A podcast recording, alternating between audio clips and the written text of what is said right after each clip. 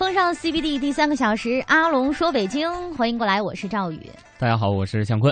阿龙说北京午后一点准时听。大家好，我是阿龙，先欢迎向坤啊！今天欢迎，有一种穿越的感觉，知道你？说欢迎我就想鼓掌。提前一小时降生了，平时这点儿我都在外边儿，对对对看着我们，嗯听着我们，再加上碰着这小曲儿，哎，就像有穿越的那感觉。特别想上已久，了。平时阿龙老师我都是，我非常偶尔的有机会到门口去接他进来，嗯然后今天竟然他坐在一块儿做节目了。对嗯其实向坤来的这个日子还特别的特殊，嗯正好是夏至。啊，对哎，Summer Solstice，对，这一天 不得了，这一天呢，你看，其实咱们这个中国人呢，把这个嗯天体运行呢分成三百六十度，嗯，而且这个特别好分。咱以前都背过二十四个节气，对吧？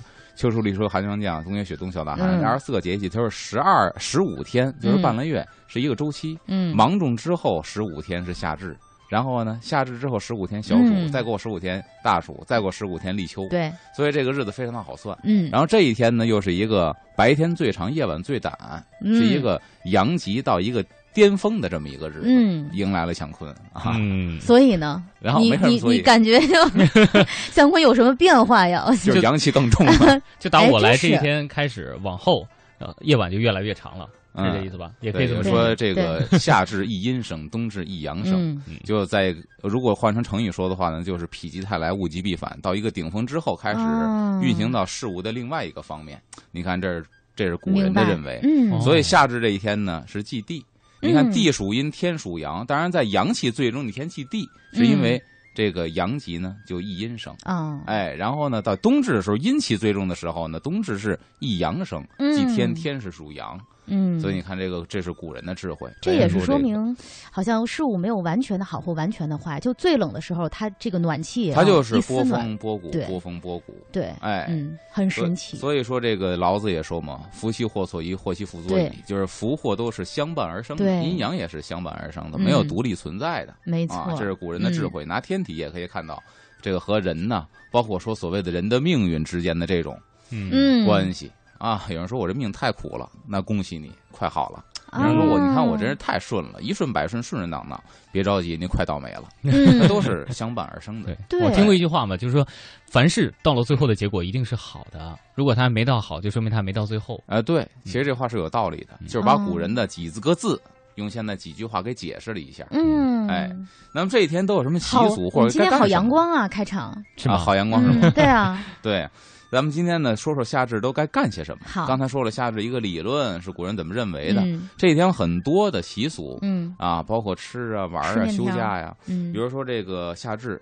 皇上家呢要祭地，嗯，对？吧？去地坛祭地。嗯有的这个周礼当中说呢，夏至日祭地于泽中方丘，嗯，就在方泽坛祭地，这是皇上家的一系列的仪式。但我们想一下，皇上挺惨的。怎么呢你？看这天儿，嗯这天儿向坤你也知道，你刚才也在外边待过吧？嗯这天儿还穿个半袖儿，穿个大裤衩儿，嗯，皇上哦，那对，身衣服祭地的时候，那个服装啊，严严实实的，严严实实，嗯就跟那个里三层外三层龙袍一样，就色儿不一样。嗯皇上基地呢啊是色儿是一样的，基地穿的是黄龙袍，带蜜蜡佛珠，就跟咱们看那个清宫戏里边皇上上朝那身大袍子一样。嗯站在这外头天儿，嗯站哦在地坛，那可是一点疏远没有 而且时间据说还不短，啊！对呀，哦所以你想想，皇上当皇上不容易，嗯。那身衣服啊啊多热呀！穿身上够这是皇上家祭地嗯。老百姓家呢，一般都是祭祖嗯。啊，祭祀祖先，这也表示中国人自己呢不不忘本的这么一个嗯。精神上的一个追求，嗯。或者说呢，这个中国祖这个祭祖呢，也不光是夏至，很多个节气，包括很多大型节日，都有，我们都会找一个折。对。哎，到这个节日了，我们来去嗯祭祖、啊嗯，不忘祖先。那么除此之外呢，像这个宋代规定，这一天呢放假三天。果然宋代怎么这么好啊？宋代嗯啊，历朝历代都放假，嗯只不过宋代有记载是三天，唐代也放，辽代也放。嗯放假就是让你呢，一个是祭祀祖先，嗯一个是呢，在这个阴阳转换的这么一个节点休，养生息该休息。嗯。中国人历来非常哟，你这么一说，我感觉我这身体渐曹。三天的端午小长假，我上了两天班儿。啊，嗯嗯，人放三天假就休养生息，啊，这上三天，我上三天，都上三天是吧？我啊上两天，嗯没关系的。嗯你想山中无甲子，你要这么想的话，你就得到了，嗯啊，什好吧，么甲不假全部放了。好吧，嗯，哎因为这是什么呢？呃，中国古人很注重养生，嗯在一天当中，阴阳变化的时候是要睡觉，所以中国古人讲的睡子午觉。午觉，嗯对吧？中午要睡，然后夜里十二点这段时间一定在睡眠当中度过。嗯，当然，咱们嗯现在很不健康，啊对都是十二点之后还不睡觉，嗯很不健康。这一天当中阴阳变化，嗯一年当中也是。古人认为呢，每到一个节日或者一个节气呢，就像人的这个关节儿一样，它是一个过渡的点。嗯这个过渡的点最好就是生休养生息，让它平稳的度过。嗯哎，就像人有胳膊肘儿、有手腕子、有膝盖，嗯确实是。你要在空调房待多了，相关可以试试。关节儿受不了。你大腿的温度可能是热的，你摸嗯。膝盖是凉的。冰凉，对。对。就是关节是很很难让阳气通过的。对对对。嗯，他说这个天也是一样，二十四个节气到这点的时候呢，相当于就是关节点，就是休养生息，让它嗯度过这个关节儿、嗯啊，对人是最好的。那强烈向这个全国假日办反馈一下这个意见哈，全国二十四节气二十四节气放二十四，放二十四天假！这就就是为什么说为什么写这个？嗯，嗯，那你听听阿龙说北京吧，到关节了，你胳膊肘凉不凉？你摸摸你，你空调房里待一试试。我只说那我是这古听古人说的。然后辽代呢，夏至嗯这一天呢，有其他的习俗，嗯说夏至呢，这妇女要进彩扇，以脂粉囊相馈赠。那这个你看很实用，嗯进彩扇。所谓彩扇呢，就是女同志们用的扇子哦啊，，你也可以就是这个绸子绷的叫完扇。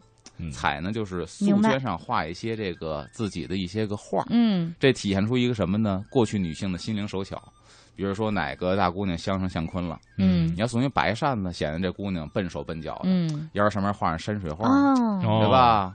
画上一些个花鸟鱼虫啊，古代侍女啊。相坤一拿这扇子，哎呀，这姑娘心灵手巧，嗯再加上长得漂亮，行了，哎，就是她了。打开啊，打开一看，上面有一个叔叔约嘛，所以不光然后后拼的是这个 颜值，还有拼这心灵手巧。对，古代的时候这送彩扇，刚才说这个送男的，这个是个嗯玩笑啊，嗯就是妇女同志之间互相馈赠，嗯以示呢我们之间的友好，嗯闺蜜之间的小礼物，还有脂粉囊相馈赠啊。你啊看，，这也是到这个季节该用的了。这个不是送给男士，这应该是女姑娘性之间。那个扇子也其实也是那种啊扇子，其实一般很少男性使，男性使的一个呢，像这种带柄的扇子啊嗯，凋零扇、鹅毛扇，像诸葛亮；对对对，一种呢是折扇，嗯。女人使的完扇是比较多的嗯。啊，素绢的、彩绢的，嗯。还有这个这个脂粉囊也很实用。嗯，说白了，这是什么呢？还不能说是现在的化妆品，而是现在的熏香。哦，化妆品是抹在脸上的，它是不往这种脸上涂香囊它。是配在身上的。嗯你看它也有用，为什么呢？一到夏天爱出汗，嗯咱们现在那也扇扇子，嗯，然后一到夏天呢，广告里什么火呀，对吧？就是各种什么这个走出香体路，对，为什么嗯他愿意他愿意出汗？他抑油制汗会异味儿水，对对对。你这个香囊其实也是同样的一个道理。所以你看那个时候他送东西也是有这个道理的。嗯，古哎人也能有这个走出香体路，哎让身体发香味儿。嗯那这个夏至这天呢，还有很多当时当令应该吃的，嗯很好吃的我。就知道一面条，而且中午特意订了一碗面吃。是吧？吃对面那大懒龙凉面，我说你怎么一直张罗那炒饭好吃吗？非得吃面？原因在这儿是吗？哎，真是误打误撞。我想了半天，炒嗯饭还是面条。我说今儿吃碗面吧。哦，吃饭的时候，我们的美女说今儿好像夏至就是吃面。嗯，嗯不光老百姓吃，皇上也吃。啊，皇上也吃面对条。，这么着，咱下一时段回来再细讲，好的，稍事休息，马上回来。欢迎回来，风尚 CBD，阿龙说北京，我是赵宇。大家好，我是向坤。大家好，我是阿龙。咱们嗯说到夏至该吃什么东西，对吧？夏至呢，首先一个呢，就是新麦子下来了。嗯这个古人呢有食麦粥的这个习俗。嗯这一点呢，我那天在三环路公路坟那儿有一个小买卖叫粥面故事。他那个粥呢嗯是一什么呢？他不是写的一个字，俩弓之间呢，他是放了一个麦穗儿。对，后来呢，当时我误解了，后来我琢磨也对，我说嗯。如果放麦穗儿的话就是面，那嗯面熬出来那是酱子，嗯，这怎么能成粥呢？对呀、嗯。后来一想，哦，麦粥就是说白了，那麦壳你别去了，就像现在什么燕麦粥一样，哦。说白了就是麸子。这些东西呢，以前算谷物。呃，对，算谷物。嗯以前呢，这个困难时期觉得精粮好，这玩意儿都不能吃。现在人都讲究吃这个。越来越注重养生，不能太精都，吃糙粮这麸子也得加进去。我说那啊那粥面故事这个倒是有它的道理。他们家是挺有特点哎，后来我再一嗯翻古籍，发现古人这一天是食麦粥，确实呢，就是古人。再往前，嗯唐宋时期跟我们今天人是一样注重养生的，就是说白了，嗯咱吃的这个燕麦，打那会儿就吃。嗯，哎，这大麦粥也是小麦粥，它也是不去那个嗯壳的，熬这个粥。亦或者说呢，拿这个和什么呢？拿这个和豆儿一起熬，或者一起蒸制一些食品，嗯这是夏至古人的一种习俗。麦麸是咱们以前做枕头那东西吗？你说荞麦皮啊？啊，荞麦荞麦皮皮那是荞麦的皮，不是那不是啊麦麸，嗯荞麦是荞麦，荞麦就是荞麦呢，它这个是不能吃的，比我们这个小麦呢凉一些嗯，小麦哦是性温，哦，所以你看就是吃馒头哦，如果胃寒的人吃馒头好消化，一个馒头是发酵，第二嗯一个馒头这麦子是性温，嗯。而粥呢和这个就是白米呢产在南方的水稻田里边，它的性呢就比较比这稍微凉一些，嗯，哦它性不一样，嗯。但是那个荞呢，它是那个性更凉一些。啊嗯哦，我以为以前比如说吃不了饭的时候，把枕头豁开煮了吃了呢。要真是饿极了，其实也无所谓。你像阿龙，刚才你说吃这个麦燕麦似的这粥小麦的，它是不是也是因为夏至的时候阳气太重了，然后他让撤一些火，然后吃这些东西呢？其实他有他他他其实什么呢？嗯就是当时当令的东西，因为这个时候正好这个小麦熟了下了，，嗯哎。嗯，这一点呢，在北京现在看到收麦子的场景还有吗？。有呃，你能我一朋友那儿，他住哎呦住哪儿啊？丰台那边很远，对、啊他们家就有，他跟他爸爸妈妈收的麦子那照片还发在朋友圈上。呃，如果近的话呢，其实在北京现在三环里边还能看见收麦子。三环里边哪能看见收麦子呀？农科院有一块地？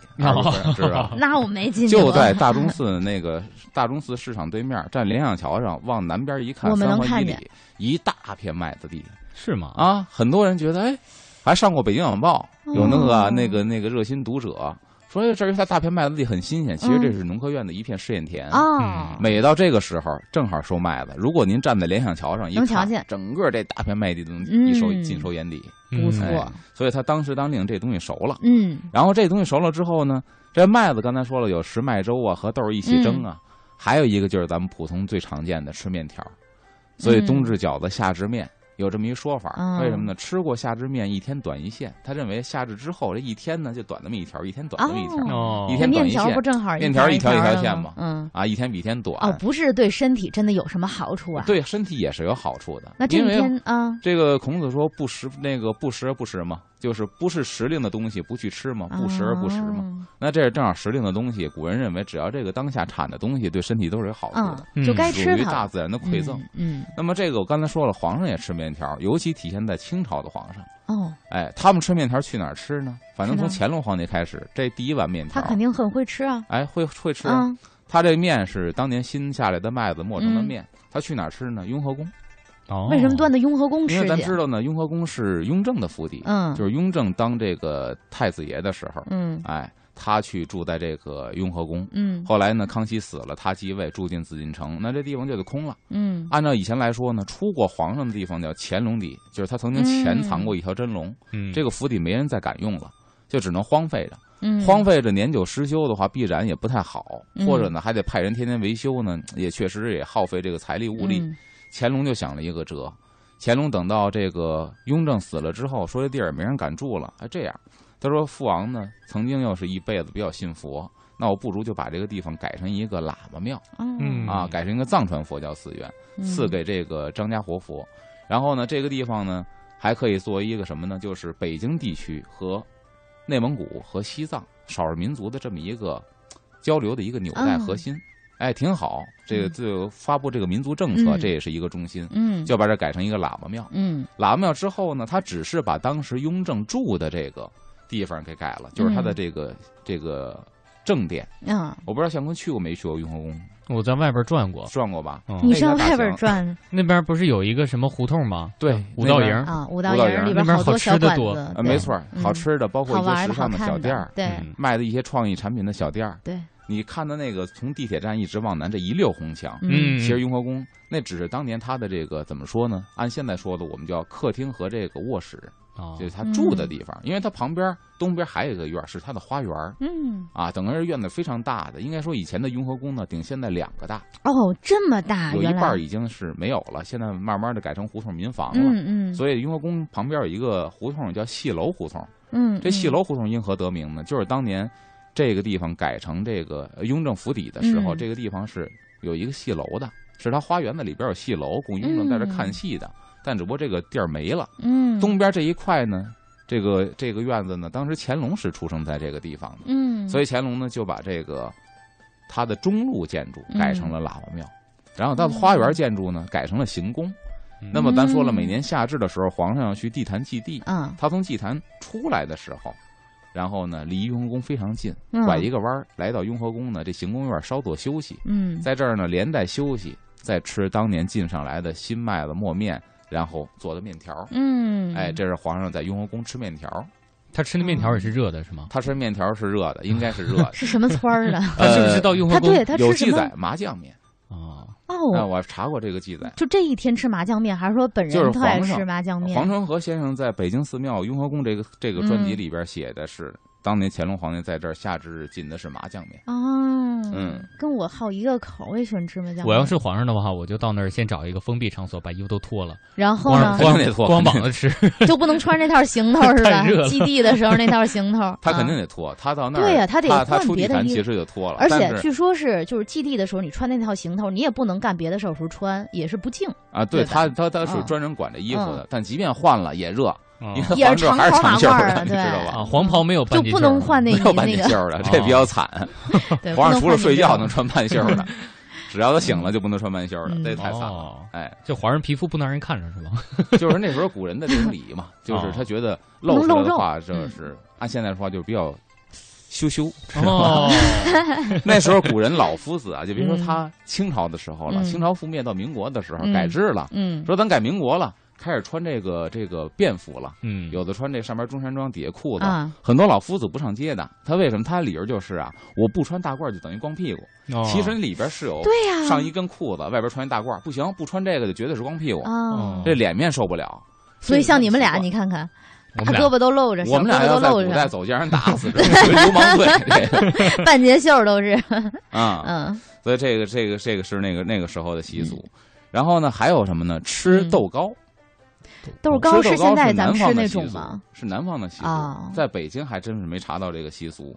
这豆糕呢，它做的时候是专门选用豌豆来做的。跟那豌豆黄有什么区别啊？呃，豌豆黄的区别呢，应该我觉得不算太大。嗯咱说这豌豆呢，属于嗯是性平甘、味甘嗯性平的，嗯能够消渴，然后呢，益中平气。嗯煮来吃的话呢，可以去一些邪毒，正好呢，在夏天吃是比较当时当令。对，哎，嗯然后它和什么在一起呢？和白糖在一起熬。这白糖呢、哦是胃是甘的，当然性是寒的、嗯啊，所以说这一天吃呢，它可以这个白糖性除热寒呐，啊，它可以除热生津。嗯这俩放在一起呢，适合在夏天吃。嗯，那豌白糖和豌豆炖成这个糕，在南方呢嗯之间朋友之间互相馈赠。所以在北京呢，这东西我觉得像刚才赵宇说的，很相似于北京的豌豆黄儿。嗯所以这一天呢，吃点豌豆黄儿，也确实是一个当时当令的一个嗯食品。豌豆黄可火了，嗯，嗯，什么叫豌豆青人超黄可火市卖的，豌豆黄排大队做的好的，其实超市还不错，其实超市还可以嗯是吧？？味道还不错。向坤在北京吃过豌豆黄吗？吃过好几家，但啊，是我听你都吃过哪家？嗯、呃吃过四合院儿啊，啊，然后吃过那个九门小吃那边的附近的，然后再就是在那个姚记炒肝吃过一次，哦，姚记炒肝儿。啊，吃过一贵豌豆黄。你你这三个你觉得口感你评比一下？这三个中间间隔都有一差不多一年吧，都已经忘了 上一个的口感对。上一个的口感了。我就记得嗯第一次吃觉得挺好吃的，然后吃的比较正宗的一次是上次我觉得在四合院吃的吧，嗯啊，可能还还还好一点。嗯，嗯九门小吃呢，我觉得它就是贵，但是不是那么好吃，也是。好像没买对地方口味一般啊。嗯，那属于是旅游景点儿的东西嗯，确实有时候确实不尽齁老贵人意，咱不护短儿。对，嗯，因为我也不去九门小吃。我也不去九门小吃。对，这豌豆黄呢做的比较好的，但是也比较贵的，嗯。就是北海仿膳。嗯北海仿膳的鸭桌底儿，就是呢，你来吃正餐，按现在凉菜来说，有这豌豆黄、嗯，芸豆卷、艾窝窝嗯跟这个栗子面的小窝头。嗯，但是解释一下，栗子面的小窝头其实一点栗子面没用，因为栗子面是不能够爆成团蒸窝头的，嗯，它里边呢是掺了一些糖。还有一些其他的面，它做成了栗子味儿的小窝头，嗯，这是当年慈禧喜欢吃的，特别的小。这四盘小点心是他们送的特色的，不是送，那也花钱，哦，那是他们特色的。正餐送这个。他的那个豌豆黄做的嗯比较不错，吃起来呢豌豆的香味浓郁，并且呢还得杀口，对，因为有的豌豆黄呢偷工减料，特别的水。没错，我不知道你吃没吃过那种特水的，就吃起来豌豆味儿没那么重，然后嗯水了吧唧的。还有一种呢，就是它不过箩，嗯这个豌豆黄得过马眼箩，过完螺之后特别细，得把那豌豆皮儿全都去掉。有豌豆皮儿的话影响口感，所以为什么跟那西瓜杀口啊？嗯一点豌豆皮儿没有，它才有杀口的效果。所以过那马眼螺，所谓马眼螺就是那螺那丝儿细的跟马尾巴似的。叫马眼螺。嗯，这个过完之后，那个豌豆黄是属于上品，哦所以北海仿膳做的是不错的。因为本身这当年嗯也是一个，就是宫里宫外都有，也属于是皇家的一种点心小吃，也属于民间的。但是嗯二者不一样的是呢，民间做的比较粗制滥造一些，皇宫做的比较精细一些。所以我首推的是这个，这个仿膳的这个豌豆黄。嗯，我哎觉得我也想去你说那个地儿尝一尝，还没去过呢，而且给大家也推荐推荐。啊，就是确实每一个馆子现在有豌豆黄的挺多的，小嗯馆子都有这道菜。你一要你就觉得口感差距太大了。对，就很北海坊膳没吃过，光是清真超市，我觉得就胜过很多饭馆的那个所谓的豌豆黄，嗯，嗯吃出来一点豌豆味儿都没有，对没有香味儿。嗯、哎，这是这一天吃豌豆黄，嗯然后这一天还干嘛呢？就是吃石果。所以石呢，石果就是嗯，时令的水果嗯也时令水果我们做过一次那个荔枝嘛，啊。啊，夏吃荔枝正当时。对对对，然后像这樱桃也是现在当季的所以这个时候嗯应该北京哪儿最火呢？北京的果子市啊，买卖最火。嗯，北京果子是俩，嗯一个是德胜门内，嗯，一个是现在哪儿呢？果子市果子巷，就是啊菜口这边果子对巷，，嗯北边的果子市，嗯，这地儿都是卖卖果子。按现在说就是新发地批发市场嗯哦啊，这果子开始卖了。这果子一般呢都是好的，人家嗯。大的果橘子呀，嗯，饭馆啊挑走啊，然后留那个烂果子呀、最次的呀，老百姓能够解解馋，嗯买点吃。嗯所以就就例的说，这五六月间呢，世上水果最多的什么？李子、桃子、枇杷、杨梅嗯，这些个。啊，对，现在杨梅好像大家全民都在吃，哎，嗯在这个元代有本书叫《嗯武林旧事》嗯啊，他写的是这个南宋临安城当时的习俗，写的是宋朝这个临安城的习俗。嗯它里边呢，我摘抄了一段，他说宋代杭州人入夏的时候啊，这应时之物都有什么呢？嗯新荔枝，嗯，然后呢，君庭李二果，嗯就是荔枝和李子这两种果实。嗯产闽就是产自福建。嗯你看，当时临安城有吃到福建的东西了。奉化嗯这是浙江，奉化象里之杨梅，然后聚景园之秀莲新藕，这藕也出来了。嗯蜜桶甜瓜、胶核枇杷、木瓜，然后枝高金桔嗯这些东西，他写的都是。当令的，哎，当时宋代的时候，临安城嗯，这些当令的水果都已经有了。嗯，那么在老北京那个时候，水果有什么可以新鲜的吃法呢？现在听起来，嗯尤其今天这么热的天儿啊，听起来可能让大家觉得哇，无比的清凉。咱们是这么着，下一时段回来给大家详解。好的，稍事休息，马上回来。风尚 CBD，阿龙说北京，我是赵宇。大家好，我是向坤。大家好，我是阿龙。刚才说到这个夏至日啊，说元代的武林旧事，说他写的是南宋临安城的一些个风俗，说这个时令的水果上市了，嗯什么李子呀、杨梅呀，嗯对吧？甜瓜呀、藕啊，这些东西全都盛产了。而且刚才你说古人吃的会让我们现在觉得对，其实在跃跃欲试。北京也有。北京啊人夏天怎么吃呢？我想问问二位，啊夏天吃水果吃哪个水果比较爽的？是吃嗯哪种？怎么个吃法？冰镇西瓜呀，啊，这是挺爽的。虽然现在就是女性说吃冰镇的不好嘛，啊少吃了，但是小的时候不懂事儿，那个爽劲儿就可想一般。嗯一般都是下了学，希望这个从冰箱里拿出半个西瓜，崴那中间的芯儿吃。嗯嗯，向坤喜欢吃什么水果？我可能现在习惯跟大家有点不太一样，啊因为原来在东北生活，嗯然后那个冬天愿意吃冻梨什么的，我觉得那个是最爽的。冻柿然后到了到了夏夏天的时候呢，因为东北那边的水果普遍要比，呃，像北京这样的地方要贵哦，嗯哦。就比如说现在能吃到的水晶樱桃啊，嗯什么像是车厘子啊，或者是那种正常的大红樱桃，嗯山东的还是哪儿来的？呃，就是全都长春卖的比较贵。那个时候嗯小的时候家里边很少吃，但是到了北京以后，我发现这东西好便宜啊，开心了，赶紧吃。就买了好多，然后多尝一尝。嗯然后我竟然发现还有那什么乒乓葡萄，就那么老大个儿哦的葡萄。嗯，对，我反正我现在就是看什么新鲜吃什么，倒很少说讲究它是不是时令的。哦，反正要说爽的话，我觉得冰镇大西瓜是最爽的吃下去。对嗯其实以前呢，在北京没有嗯冰镇西瓜，但是有井拔凉水的西瓜，就是把这西瓜呢搁在网兜里泡在井里头。嗯，咱们小时候拿自来水儿对冰镇西瓜，，一般都是大池子里。泡一大西瓜。可是自来水不够凉，跟井嗯比起来啊，井本身那里边就是凉的，嗯所以那个镇出的西瓜真跟那从冷藏室拿出来的温度差不多。别像古代没有冰嗯箱，但差不多。那会儿卖西瓜呢，就是说有成个卖的，嗯也有那种走街串巷啊，它是什么呢？摆摊儿卖的。这种摆摊儿卖呢，一个平板儿，这车是推着的一平板儿，嗯上头呢铺块蓝布，嗯，然后拿水把蓝布给烧湿了，这蓝布看着就凉快。哦得拿草圈把西瓜码起来，西瓜是圆的轱辘啊，嗯，这草圈一个一个的垫在这西瓜底下，把它码起来。嗯然后呢，拿出一个西瓜，啪啪一切，人切切那西瓜刀嗯也是一尺来长，两寸来宽，对，专业的刀，切完之后大小块是一样的，嗯码在这儿。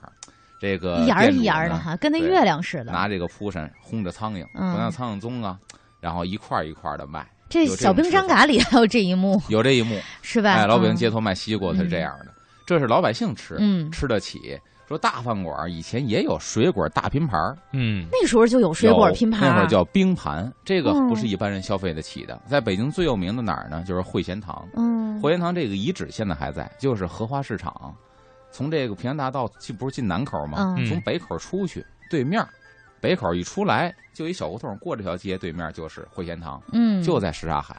这汇贤堂以前八大堂之一，嗯汇贤堂呢，它是一个冷庄子。嗯，何为冷庄子？平时不营业，嗯您要想吃的话，您预定。哦这些冷庄子也是当时北京比较高档的。嗯，当然，谁在这儿惨死呢？就是咱们都知道的大太监李莲英，哦，在汇贤堂赴宴出来，半道上在海子边上、沙海边上让人给宰了。嗯他恩济庄的墓地，当时呢，他那墓地挨着一个中学，嗯我忘了是什么中学了。电视台还采访过那个中学老师，他是第一个下到李莲英墓地里边开棺，这个什么的考古的，好好有胆量，这个老师是历史老师吗？不是历史老师。那为什么他能电视台采访过他？因为这个好像说这个他为什么能墓穴考古呢？这个墓穴被盗了，然后他就下到这个墓穴里边，说李莲英到底被人宰了，这事儿真的还是假的？嗯他他就他他是第一个亲历者，他说棺材都已经开了，我就看到里边是有一个人头，嗯，但是呢后边底下铺的是锦缎的被子，嗯他把手伸到被窝里一摸，没身子。所以李莲英被杀了，身首异处，这是有史料记载。哦他经过实地验证呢，发现这史料记载是对确的，实是真的。只有脑袋没身子。哇，李莲英不是这太吓人了。好，大胆儿啊！他就是惠贤堂赴宴出来之后被人杀的。哦，啊。汇我们说这老师好大胆儿啊，对，还下手摸了一下，没有身子，他就想验证一下史料记载的。这这是历史发烧友吗？这就这个。这个惠贤堂就是当时嗯。北京一个高档的饭庄，嗯。属于八大堂之一。嗯。说这冰盘呢，有老人说见过的，都有什么水果？那时候的拼盘，比方说时令的水果，西瓜西瓜得有，嗯藕得有，藕因，为你挨着海子它藕边儿嘛。算水果，藕算水果嗯，比如桃、桃、苹果、梨，苹果这时候，苹果有。这时候呢，嗯这些个时令的水果，包括这个老灵柩嗯啊，这些个河鲜儿、鸡头米、老灵柩嗯这些东西，他拿一大盘子，嗯老师说拿一大盘子得是玻璃盘，嗯就看着那么清爽。对对对，那个时候呢，没有冰箱，但是有冰窖，嗯，就是冬至这一天往后开始数九了，嗯让工人下河去凿冰去，凿完冰把这搁在窖里头窖藏，嗯拿着泥把门都给糊上。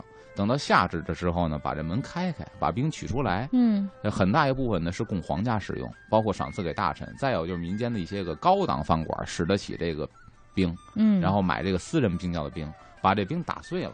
嗯。放在冰盘里头，啪一层，在这冰盘的这个冰上边呢，再铺一层洗干净的荷叶，铺在冰上边，嗯。然后再把这一层一层码，水果，这桃还不能整个码上，把桃去了核切成片儿，码在这荷叶哎呦。好有口感。啊！切成片码在这上头，嗯。藕切成片码在上头。哦，哎呦，说这个大冰盘是当时夏天属于是高档消费，这比我们嗯现在还好看呢，你不觉得吗？这水果拼盘儿，对我觉得它是拿中间拿荷叶铺一层，嗯。然后再铺第二层水果。对嗯，这这地方都在在除了没牙签基本上是都比现在好。就私人定制的那种高级会所。对对对还真是一般老百姓消费不起。没错。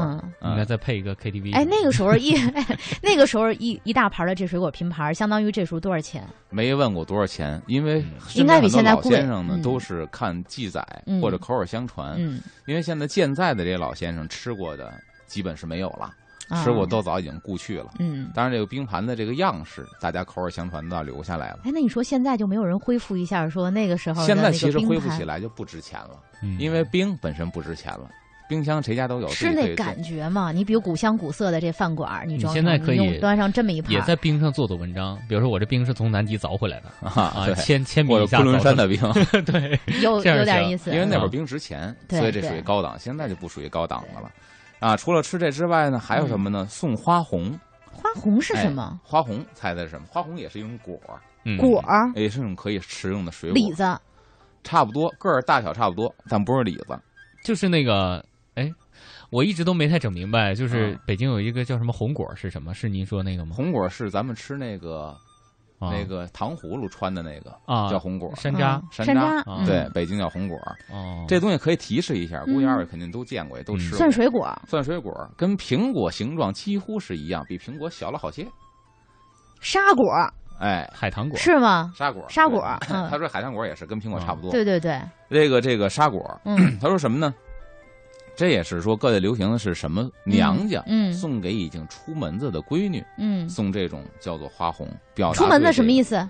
向出门嫁出去了吗？嫁出去，对，知道，表示对这个女儿的一种祝福。嗯，说这花红呢也叫临琴或者叫来琴，什么意思呢？嗯说这个沙果的味道非常甘美，经常能够吸引这些禽鸟过来啄食这个果实，嗯所以叫来琴。嗯，那它这个根呢和这个果实啊都可以入嗯药，属于是性比较这个温，然后呢胃是甘酸的，嗯哎也能够消渴。嗯它的做法是什么呢？嗯，一般是晒成果子干儿不直接吃啊，不直接吃，它晒成果子干儿，晒成果子干之后再给研成果粉，等到吃的时候呢，冲泡成糊嗯，来吃这个就跟。黑芝麻糊似的，是吗？但是它是果子糊，那哎我说实话啊，嗯没咱们现在洗干净咬着吃好吃，那会儿也有新鲜的，是吗？但是人家不是把新鲜的故意晾干之啊后这么做。所以说当时呢，说这个芒种的时候呢，嗯女儿把这新麦子打下来去探望父母，嗯表示对父母的养育之恩这种嗯孝道。然后等到夏至这天呢，父母又把这个花红，嗯，还有一些个单衣呢，回赠给女儿。所谓单衣嗯就是夏天穿的衣服，回赠给女儿，嗯表示这个父母之间对女儿这种这种这种想念之情。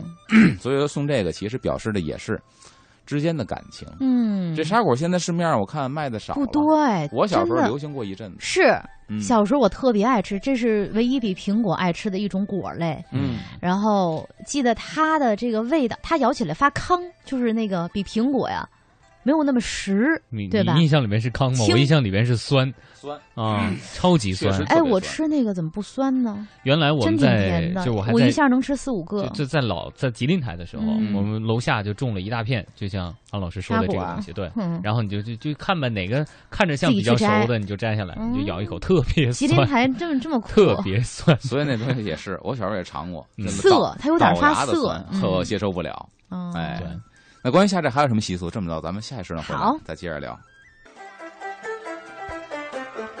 北京时间的十三点四十七分，欢迎回来，这里是风尚 CBD 的阿龙说北京时段，我是赵宇。我是向坤，大家好，我是阿龙。嗯说到夏至呢，还有什么称体重的习俗？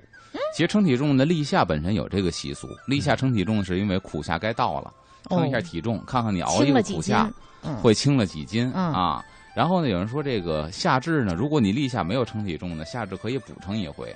这一除了说天是吧？啊，这一天，嗯除了说可以这个什么呢？说这个记录一下你熬虎夏是怎么熬嗯过来的，还说什么可以防住夏？住夏就是说，呃，字典的解释呢，就是嗯夏天比较高发的一种发烧而高烧不退的病，就说白了一种时令病。说称体重呢，可以预防住夏，当然这是古人一个美好的愿望。称体重怎么可能防病呢？对呀对不对？但是这是一个不过甭管怎么着，今儿早上起我出门称了一下，敢说吗？敢说四十八点四，啊，四十八点四然，后身高呢？一五，七，一五七，四十八点四。哎哎，，是不是因为查表去，像咱们现在称体重很方便，电子嗯秤一站就行了。嗯那古人称体重，是不是他们称体重的方式会让他们哎，对他们那时候怎么称体重都拿大啊？秤来称啊，就是大大秤。这个那肯定没有我们现在准吧？呃，我跟你还别到到几点几吗？呢？呃，真差不多。那种秤的话，哦不像曹冲称象，那误差太大了。一般就是杆儿秤。嗯这杆儿秤呢，人低了不动，拿一大木头架子把杆儿秤挂木头架子上，这边一大嗯盘，然后这边一大秤砣、大秤杆子，都属于那种什么呀？嗯像这腰梅腰白菜原来菜。对小时候腰梅腰白菜的那种啊这秤呢，而且特别有意思。说说说到秤，咱说一个题外话。啊！以前呢，北京家家户户都有秤，不知道向坤小时候家里边有没有秤？呃有您说那个是是带秤砣砣的那种提拉着那种？你们家小时候有没有？我我没有，但是小时候在菜市场经常能见到。向坤的手已经比划出一个秤的那个形状，你干嘛呀？对啊，就是小时候在嗯菜市场买菜不都这样吗？你是八几年？我是八八年。八八年。我记得小时候父嗯母跟人讲价，然后说他给你个高高的啊，高高的，对高高的。嗯啊对，现在再也听不到了啊。呃，那估计你小时候那秤应该都扔了。嗯啊小时候我不过你父母小时候应该家里还有秤。嗯那时候那秤是干嘛使的呢？不是为做买卖，很多那会儿中国老百姓家里都有秤，是为了过日子。嗯那会儿啊，粮食凭票供应。哦，嗯你们家多少个人口，一年一个月多少个粮食？你不能说头半夜敞开了吃，后半夜饿着系脖子，对吧？嗯，所以持家的都弄一个秤，咱每天吃多少，咱得过秤，嗯它是为了把粮食平均能吃到月底。哦，所以那会儿家家户户都有秤，他不会做买卖。小时候这秤是我最喜欢的一个玩具，我不喜欢嗯布娃娃，我喜欢嗯秤，哎，而且那什么东西都摇一摇还这个嗯就是婆媳之间呢，啊。就是这个这个老婆婆防着啊这个儿媳妇儿偷粮食，这个偷粮食，比如说老婆不在家，你自己下厨，你自己做婆。婆回来再回家还得把自个儿那东西过一秤是吗？不是过秤，它有方法。我不知道你小时候家里边嗯米面是放放不放米缸或面缸里边，嗯，没有，就那么放都已经没有了。嗯我小时候还放米缸和面缸，那会儿很多老太太都是，一开这橱柜里边两大缸，一缸米一缸面。这老太太呢，这个这婆婆呢，盛完了米之后都拿瓢，拿勺舀对这米，蒯这个面，蒯完之后呢，他再拿这手啊，把这米给磨平了，哎对，磨平之后呢，特别逗，拿手指头在这米上写一个字儿，或者画一图案，为什么？回来看等第二天再开门再看这字儿没没动，哎，就说明呢没人碰这米，这字儿没了，就说明有人偷这米。那会儿这个过招啊，婆媳过招啊也挺狠的。真神奇。哎，这是说的这个过秤，嗯，然后这天还要干嘛呢？这是中医里边理论啊，嗯说夏至戒房事，嗯哎，这是古人比较讲究的。嗯，因为古人说清心寡欲，这是养我听说过农历五月，啊，农历五月嗯。对不光是这个，古代嗯习俗当中说，一年当中借房事的日子很多。对，比方说有什么呢？日食、月食，这属于天象变化；雷雨、嗯大，寒、大暑，嗯，包括呢敬神佛的日子、嗯，祖先的忌日，这些都是古人要借房事的。嗯这个呢也有一定的科学道理。他认为嗯这什么呢？这一个阴阳转化的一个节点，所以这一天呢嗯。应该调养生息，静养自己，所以要戒除这些。这也是夏至古人要做的一件事情。哦，哎，哦。这个夏至向坤长长的叹了一口气，我觉得古人好不容易。为，自己呢，还是？那个古人 就是古人太不容易了，干什么这个。都要都要算一下，对，嗯就思考很多，注意很多规矩。对，嗯，然后这个夏至呢，夏至有人说分三候，古人夏至嗯。分三候。这个候呢，在古代是五天为一候。从夏至开始呢，初后鹿角蟹，就是夏至之后，古人记载自然界哦生物的变化。鹿角蟹就是夏天的时候，鹿嗯开始脱犄角嗯啊，这东西还能现在还能见着。一个动物园，一个南海的麋鹿苑，还能看到这个鹿是脱犄角，这是它的初后。二后呢，等于又过了五天，十天开始呢，调始鸣。这个调一个虫子一个周，空调的调去了言字旁换虫嗯，就是蝉。嗯，这时候呢，开始鸡鸟、蝉嗯。开始叫唤了。嗯，然后呢，三候是半夏生，这个半夏是一味中药，对，等于是半夏呢是三候的时候，嗯。它开始吐苗，等到八月份的时候，农历八月是整个成熟，嗯。所以它是从这个三候开始生长。嗯。所以你看，就是说古人给药起名很有意思，因为正好是夏天过了一半，它吐苗了，，嗯，这味药才叫半夏。嗯，哎，这是古人看到说这个自然界一些植物和动物的变化。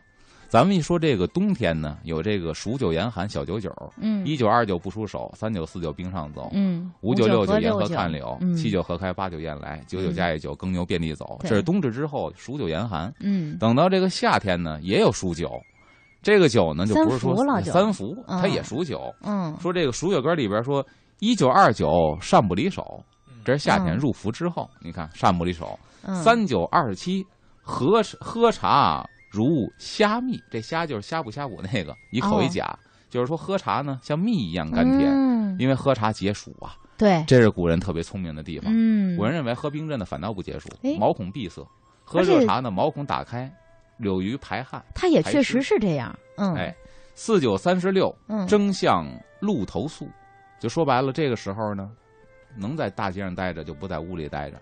所谓露宿街头，不是穷的，是热的。嗯然后五九四十五，知枯秋叶舞，就这时候开始呢，秋意渐起了，嗯，有片片落叶了。六九五十四，乘凉不住寺，嗯这个我没查到到底解释什么意思。嗯不住寺是寺庙的寺，我查了半天，那能没有关于说这个这个地，就是按照他这个字面推敲的话，就是你乘凉不进不进寺庙，对，因为寺庙里边一些古树比较多，而且松柏树比较多，因为它是祭祀的地方，有这？种可能性。嗯，七九六十三，夜晚寻被单，就这时候晚上睡觉就不能够得盖了。晾着了，嗯。得拿被单了。嗯，八九七十二，单被添夹被，就是单被都已经不行了，得盖上夹子了。嗯。九九八十一，家家打探集，就这个时候开始啊，得往家里储存煤炭，嗯。准备过冬了。嗯，你看夏天也有数九歌，啊，哎，这一数九歌就把整个这个夏天，它这个风俗习惯给记录下来了。嗯。今天是这个夏至。啊，我们听阿龙讲了一期太应景儿的这个关于我们节气的知识的节目，而且想跟听众朋友说啊，大概过一个月吧，就要这个入伏了，大概一个月以后吧。嗯，嗯，所以从这一天开始，我觉得哪怕您之前不知道这些，从今天开始，一是可以吃点面条，吃点当令水果；二一个也注重养生啊。对，入夏的时候不要贪凉没，有一个月吧，刚反应过来，快快一不到个月，不到一个月，不到一个月啊、那就进伏了。呃，希望今天可以给您带来一天夏至的好心情。稍后的时间呢，我们交给继续交给对，还是我向坤和浩迪，对，带来律动工体北。明儿中午十一点不见不散喽，拜拜。拜拜。